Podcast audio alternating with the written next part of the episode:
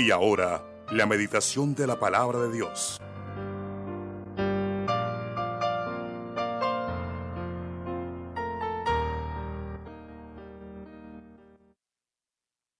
Bueno, mis hermanos, en esta mañana eh, seguimos predicándole a todos los amigos porque toda la tierra tiene que saber que el nombre de Jesús es el único que salva. Dice la palabra del Señor que no hay otro nombre. Eh, Hechos de los Apóstoles. Algunas Biblias todavía dicen Actos de los Apóstoles. Sin embargo, es Hechos de los Apóstoles. Hechos de los Apóstoles capítulo 4, versículo 12. Dice que en ningún otro no hay salvación porque no hay otro nombre debajo del cielo dado a los hombres en que podamos ser salvos. ¿Y por qué en ese nombre? Porque es que en ese nombre es que viene el arrepentimiento y viene el perdón de los pecados. Por eso cuando vamos a las aguas del bautismo, el pastor nos invoca el nombre de Jesús, como dice la palabra, para el perdón de nuestros pecados. Y aunque el agua no le va a limpiar a usted toda esa conciencia o no limpia toda esa conciencia, sin embargo, lo que más vale es la obediencia. Y el Señor dice que tenemos que bautizarnos, nos bautizamos. Y de hecho es algo simbólico para enterrar a ese viejo hombre y que nazca el nuevo hombre en Cristo Jesús. ¿Se acuerdan de unas palabras que dijo el Señor cuando su primo hermano Juan Bautista lo iba a bautizar? Entonces Juan Bautista le dice, eh, yo necesito de ti porque yo tengo que bautizarlo. Y el Señor dijo, no, es necesario que se cumpla toda justicia. ¿Qué significan esas palabras? Que donde el Señor no se bautice, ¿cómo le va a decir a sus discípulos, a sus, a sus seguidores? Por eso dice un texto que el que quiera ser mi discípulo tome su cruz, nieguese a sí mismo y sígame. ¿Cómo le va a decir a sus seguidores que se bauticen? No, no tendría lógica. Por eso en estos tiempos es muy fácil que se levanten profetas, se levanten líderes. Hagan, pero él no hace. Vayan, pero él no hace. Por eso el Señor tuvo tantos conflictos con los fariseos, porque ellos decían hacer unas cosas, pero y obligaban a las personas a hacer algunas cosas que ni ellos mismos podían cumplirlo. Cuando tú lees Hechos 15, te darás cuenta que algunos judíos eh, nacieron en el judaísmo querían obligar a los gentiles a que se circuncidaran y una cantidad de cosas de la ley. Entonces Pedro dice, pero ¿cómo los vamos a obligar a ellos a hacer una cosa que ni siquiera nuestros padres pudieron cumplir? Entonces, mis hermanos y amigos que me están escuchando, no hay otro nombre debajo del cielo dado a los hombres en que podamos ser salvos. La Biblia no registra ningún bautismo en el nombre del Padre, del Hijo y del Espíritu Santo. Todos los bautismos que registran la Biblia, tanto para judíos como para gentiles, todos fueron realizados en el nombre de Jesús. Lo que pasa es que hay una confusión ahí con el texto de Mateo 28, 19, donde dice, pero ¿a quién le creemos más? ¿A Mateo o a Pedro? ¿Al Señor o a Pedro? No es que es el mismo. Yo le pregunto a usted, ¿cuál es el nombre del Padre? La Biblia dice, según Juan capítulo 14, que el nombre del Padre es Jesús. ¿Y por qué? Porque la palabra Jesús viene de una traducción hebrea que significa Josué. La palabra Josué significa Yahvé, Yahweh o Jehová salva. Entonces, la palabra Jesús es Josué. Por eso cuando tú le pongas Josué a tu hijo, le estás poniendo Jesús. Entonces Jesús significa Yahvé, Jehová o Yahweh o YHWH o el eterno, como dicen los mesiánicos, el, el que salva. Entonces, el mismo Dios del Antiguo Testamento es el mismo Dios del Nuevo Testamento. Entonces, el nombre del Padre, según Juan capítulo 14, es Jesús. Y el nombre del Hijo, pues eso no tiene pérdida. El nombre del Hijo es Jesús. Ahora viene la otra más difícil. Ta, ta, ta, tan cuál es el nombre del Espíritu Santo. Pero pastor, ¿cómo así? ¿Es que el Espíritu Santo tiene nombre? Sí, tiene nombre. Porque la palabra Espíritu Santo es un título. ¿Y por qué Espíritu Santo? La Biblia dice que Dios es espíritu. Entonces, ¿por qué Espíritu Santo? Porque hay más espíritus. Los demonios son espíritus y no son santos. Entonces, por eso, Dios, nuestro Dios, que es espíritu, es Espíritu Santo. Pero ese no es el nombre de Dios. Tú no echas un demonio eh, fuera de una persona en el nombre del Espíritu Santo, tú lo echas fuera en el nombre de Jesús. Entonces, ¿cuál es el nombre del Espíritu Santo? Según Juan capítulo 14, el nombre del Espíritu Santo es Jesús. Y el Espíritu Santo pues tiene más títulos, Espíritu de verdad, Espíritu de Cristo, Espíritu de Dios, Espíritu de Jehová. ¿Son todos varios espíritus? No, es uno solo. Simplemente que la Biblia le da títulos al Señor. Yo puedo tener cinco o seis títulos. En la casa soy el esposo de esta mujer. Aquí en la iglesia, ella es la oveja mía. De hecho, es la única oveja que duerme con el pastor. Bueno, eh, eh, si yo voy a visitar a mis hijos, pues yo soy el padre. Si yo voy a visitar a mi papá, pues yo soy el hijo. Si voy a visitar a mis hermanos, pues yo soy el hermano. Todos esos títulos se le dieron al Señor. La Biblia dice que el Señor es Dios sobre todas las cosas, según lo que dice Romanos 5. Entonces, eh, quisiera decirle todo esto a los amigos en esta mañana para que ustedes estén convencidos, no por lo que yo les diga, sino por lo que la palabra está ahí. La palabra está ahí para que usted la lea, para que usted le pida al Señor la revelación. El Señor, el Espíritu de verdad, que es el mismo Señor Jesús, os conducirá a toda verdad. ¿Por qué digo que es el mismo Señor? Porque es que eso está en Juan capítulo 14. El Espíritu de verdad dice, el cual está con vosotros, el cual estará en vosotros. Y el mundo no le conoce ni le ve, por eso no le recibe, dice Juan 14, 17.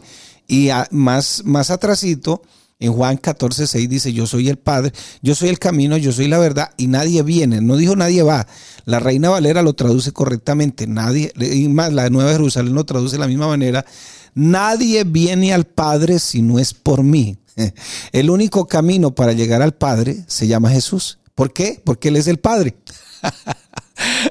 Así de sencillo. No hay otro camino. Yo quisiera decirle a los creyentes en esta mañana eh, un título para ellos también en este día.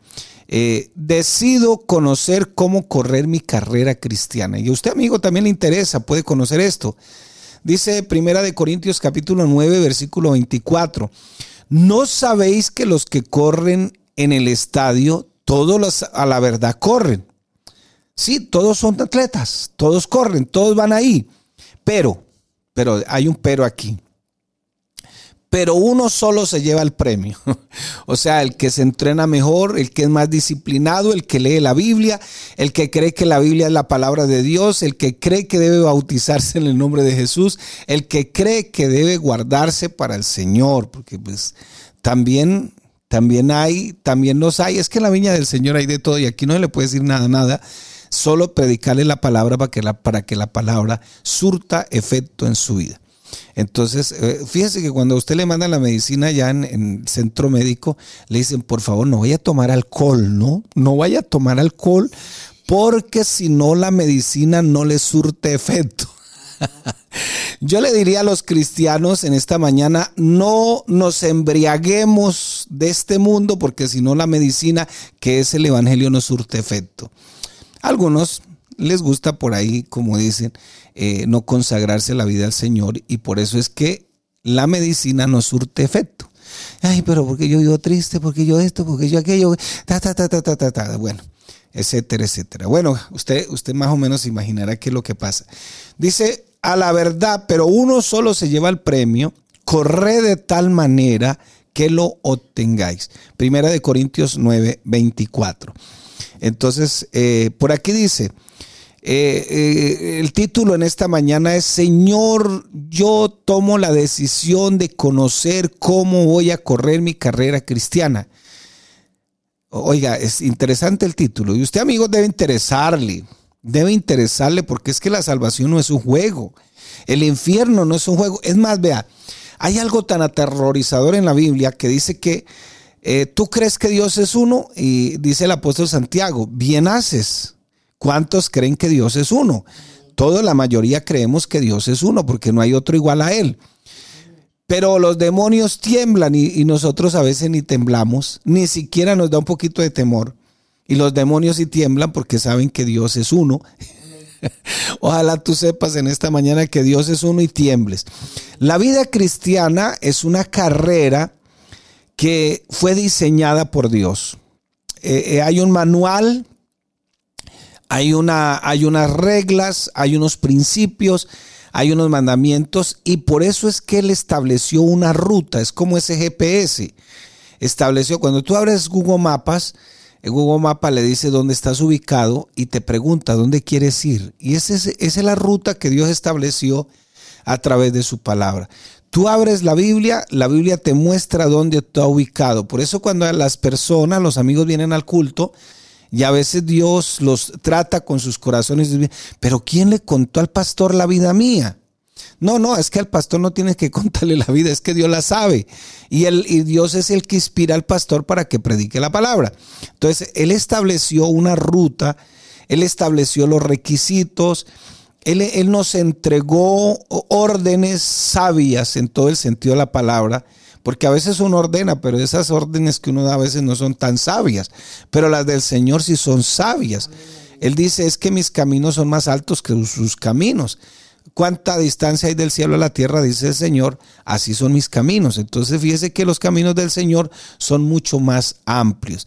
Él estableció las reglas porque las reglas son sabias. Dice la Biblia, reconócelo en todos tus caminos y Él enderezará tus veredas. Entonces, esas reglas son esenciales para que nosotros podamos experimentar, tener la experiencia de que una, hay unas hermosas consecuencias hermosas, no estoy diciendo las otras, hermosas consecuencias cuando usted decide correr la carrera cristiana comprendiendo todas las reglas que el Señor tiene y sobre todo demostrando la obediencia, porque puede ser que nosotros los cristianos nos equivoquemos muy frecuentemente, de hecho, no sé cuántas veces habré pecado desde que me levanté hasta esta hora. El Señor conoce mis cosas y sabe lo que me es oculto y a veces ni yo mismo me doy cuenta con una arrugada de boca, con un levante uno la ceja, ya uno está pecando contra Dios. Entonces, me miran por aquí de reojo y me levantan la ceja. Ah. bueno, ninguna, ningún maratonista, ningún atleta, ningún deportista eh, que sea realmente responsable. Usted no se ha dado cuenta que en las noticias frecuentemente salen noticias de, jugadores, de atletas, de personas que practican deporte, que, fueron, eh, fueron subordinados por sus mismos entrenadores porque son muy indisciplinados, se la pasan tomándose. Y, y, hay, un, hay un jugador en especial que es muy, muy nombrado, no tanto porque tenga esa habilidad de hacer tantas acrobacias y tanto y, juega al fútbol y todo eso, sino por, por su disciplina, como deportista. Decía una, eh, una, una, psiquiatra, una neurocientífica de las emociones, decía que la, que la disciplina, eh, la voluntad está por encima incluso de la misma inteligencia. O sea, si tú eres capaz de tener una buena voluntad, eres capaz de, afirmar tus pasos, eh, puedes superar incluso a los más inteligentes. Entonces, fíjese cómo son las cosas.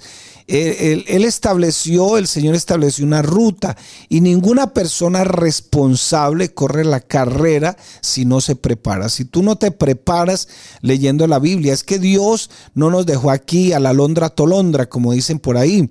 Nos dejó, mira a ver cómo se defiende. No, el Señor nos dio las herramientas, Él no nos dejó aquí a ciegas. Tú puedes confiar en el Señor ciegamente, te puedes poner una venda.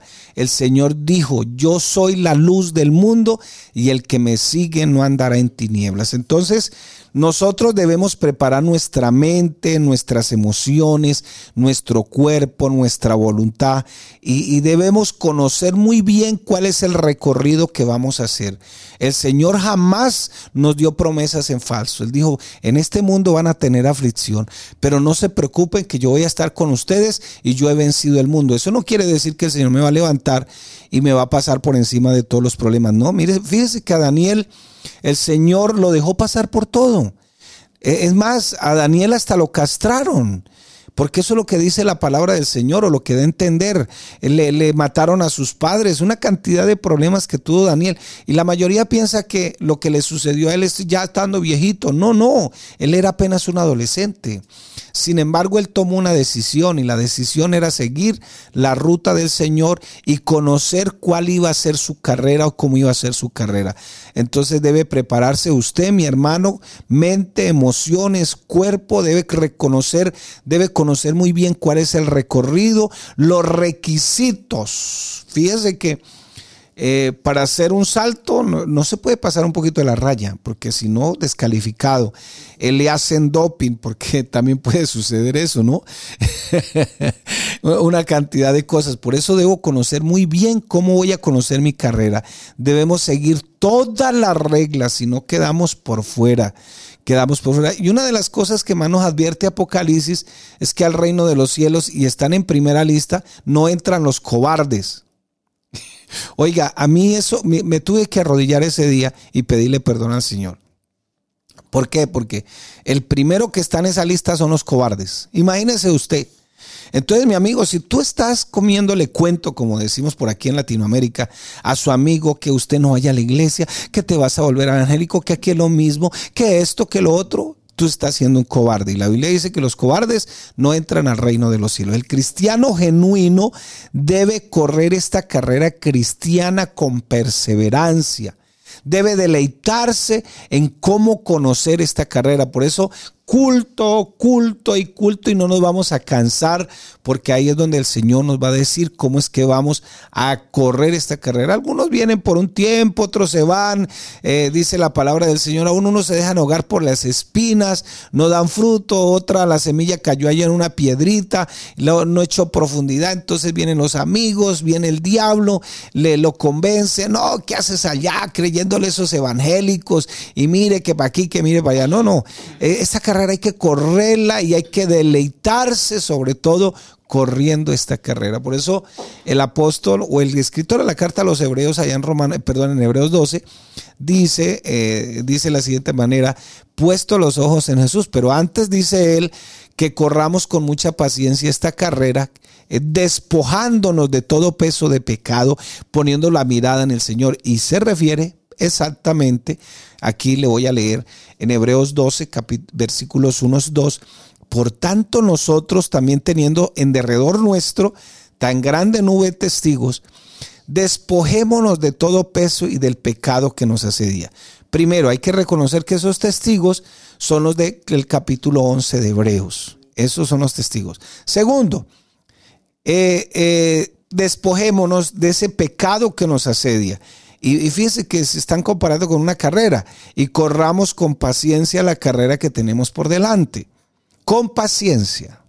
Aquí no es que el que más corre, el que más quiera sobresalir, el que no, porque el Señor le dijo a Pedro, Pedro, tú me amas de verdad. y el, el, pobre Pedro tres veces, Señor, sí, Señor, sí, Señor. Pero no, no, no, Pedro no lo amaba de verdad. Pedro simplemente llegó a la iglesia porque le gustaba una chica le llegó porque de pronto vio que tenía algunos talentos y ahí podía cantar, podía ejercer algún tipo de liderazgo. Eh, en estos días de elecciones es muy común a veces que por ahí se me acercó un personaje y, me dice, este, pastor, es que necesito hablar con usted. Yo nunca, nunca, es más, en este tiempo, no lo he visto en estos cinco años que estamos aquí, lo he visto en el culto y no ha venido al culto nunca. Entonces, no es de los personajes que han venido. se me acerca este personaje y me dice, pastor, es que necesito hablar con usted. Le dije, sí, señor, ¿qué sería? Dios es que yo me lancé para el consejo, ¿qué tal? La gente cree que uno como pastor manipula a las personas y que uno los, las convence de que hagan lo que uno quiere. No, no, yo estoy aquí es para predicar la palabra, no para hacerle política a nadie, solamente predico a Jesucristo, a Él sí, porque Él es el que ofrece los reinos de los cielos. Los demás no me parecen malos seres humanos, para nada, ninguno me parece. Es más, somos amigos todos y yo oro por ellos y ellos me piden que ore y con mucho gusto lo hago. Pero se me acercó este personaje que le estoy diciendo que no ha venido a la iglesia. Entonces me dice, no, es que me lancé para el consejo para ver si usted habla ya con los hermanitos, ¿qué tal? Imagínese, no viene a culto, ni siquiera lo conocen, pero él sí pretende que yo manipule a los hermanos para que, que Dios nos guarde de todo eso. Entonces nosotros tenemos que aprender a correr esta carrera. Debemos seguir todas las reglas y no vamos a quedar des clasificados. El cristiano genuino, dice el, versículo 2, puesto los ojos en Jesús, el autor y consumador de la fe, el cual por el gozo puesto delante de él sufrió la cruz, menospreciando lo propio y se sentó a la diestra del trono de Dios. Entonces, mi amigo, mi amigo, mi hermano, en esta mañana yo lo motivo, lo motivo, aprendamos, porque yo voy aquí también. Todos los días tengo que aprender algo. Aprendamos, aprendamos a correr esta carrera con paciencia. Pero la primera recomendación que nos exige la palabra es que nos despojemos de eso que nos asedia. Y tenemos unos testigos. Esos testigos son todos los héroes de la fe del capítulo 11 de Hebreos. Entonces, si es difícil, claro que es difícil, no le voy a decir que es fácil. Y yo quisiera decirle a todos los que llegamos al Evangelio que llegamos y de una vez todas esas espinas que traemos del pasado se acabaron, pero como la mente no olvida todo, entonces necesitamos entrar en ese proceso de Dios, del nuevo nacimiento, la palabra, la regeneración de la palabra. Necesitamos.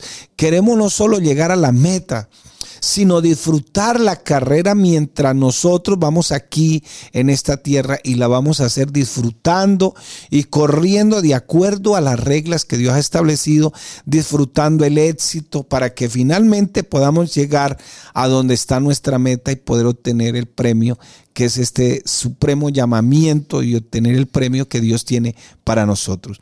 Recordemos siempre, amigo y hermano que me está escuchando en esta mañana, quien desean vivir con éxito y quieren dejar un legado, o sea, que lo recuerden, no por nuestras malas obras, no, pero es que, ¿cómo?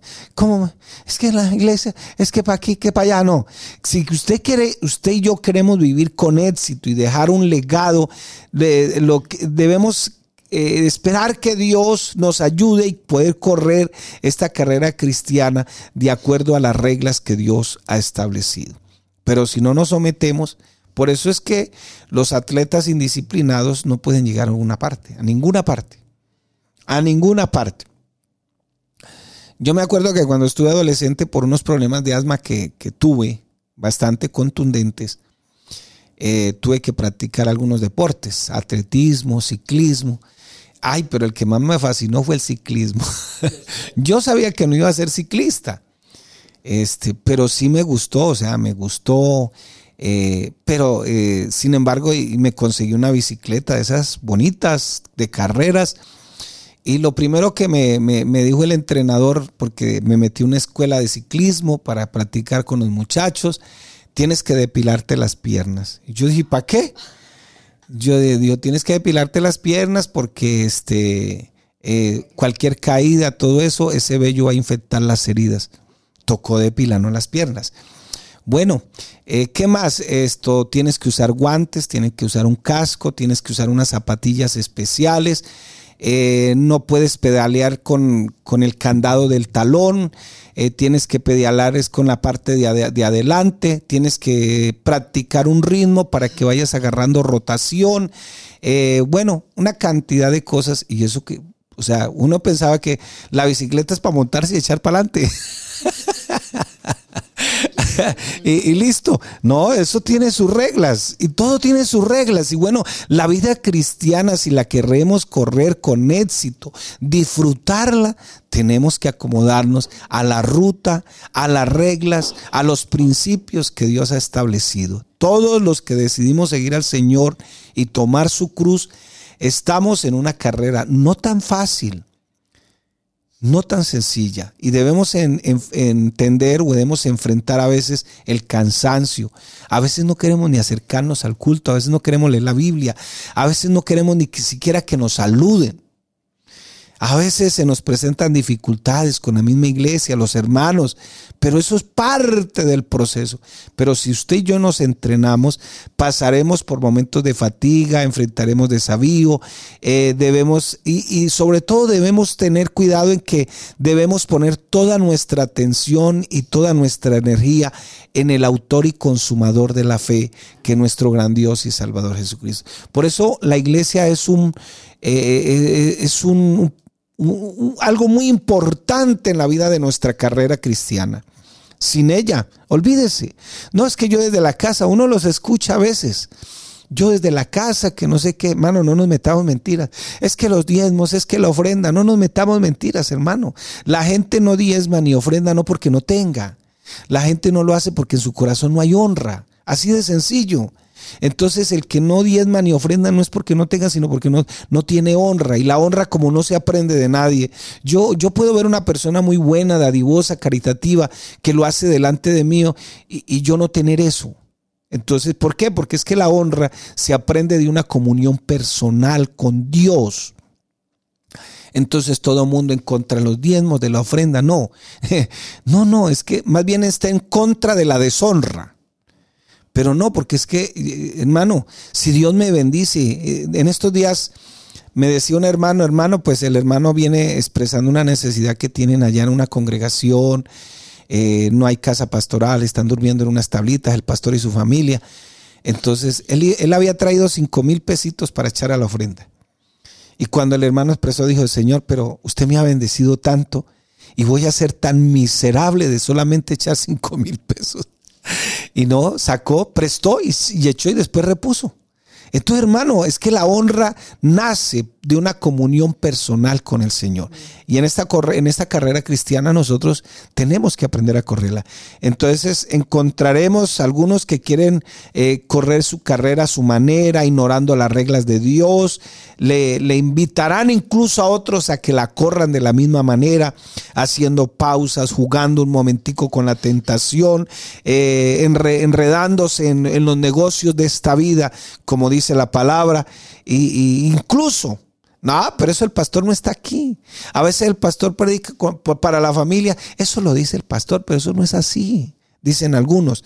Y uno los escucha. A veces termina uno de, predicar. No, pero es que el hermano, tal cosa, que así, para allí, ta, ta, ta, ta, ta, ta. Y a veces caemos en esos juegos anti Dios. Dice Filipenses capítulo 3, versículo 14. Prosigo a la meta, al premio del supremo llamamiento de Dios en Cristo Jesús. ¿Cuál es tu compromiso y cuál es mi compromiso en esta mañana? Resolver, conocer las reglas del Señor para poder correr esta carrera que debo correr con éxito y poder dejar un legado en esta tierra. ¿Cómo la quieres correr de ti? ¿Cómo la quieres? ¿Cómo la quieres correr? Entonces, mi hermano, qué bueno que tú puedas en esta mañana, amigo que me está escuchando, entender que solo hay una vida y es la que Cristo ofrece. Amén.